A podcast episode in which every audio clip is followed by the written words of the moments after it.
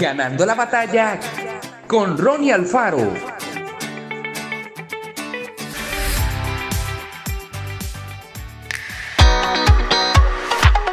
Algunas personas creen que ser santo es lo mismo que ser bonachón, una persona totalmente ingenua y que se deja usar por los demás.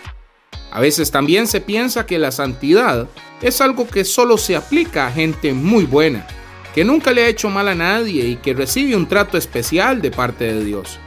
Hay quienes dicen, por otro lado, que todo lo relacionado a ese tema es aburridísimo y sin sentido para la vida actual.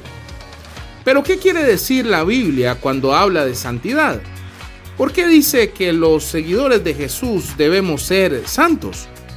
En uno de sus viajes, un investigador botánico descubrió una planta que crece en medio de la suciedad y el agua estancada.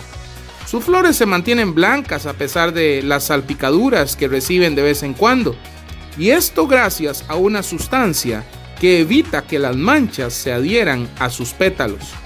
Qué buen ejemplo para explicar la santidad. Porque ser santos no significa apartarnos de la gente, sino mantenernos limpios a pesar de las tentaciones y las dificultades. Es tratar de pensar, sentir, hablar, decir y hacer lo que Dios quiere.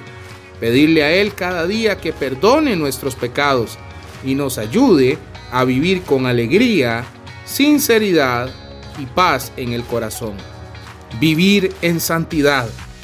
Hagamos una lista de las cosas que pueden manchar nuestra vida. Pidámosle a Dios que mediante su Espíritu Santo nos libre y nos dé las fuerzas necesarias para vivir la juventud la madurez y la vejez en santidad. Que Dios te bendiga grandemente.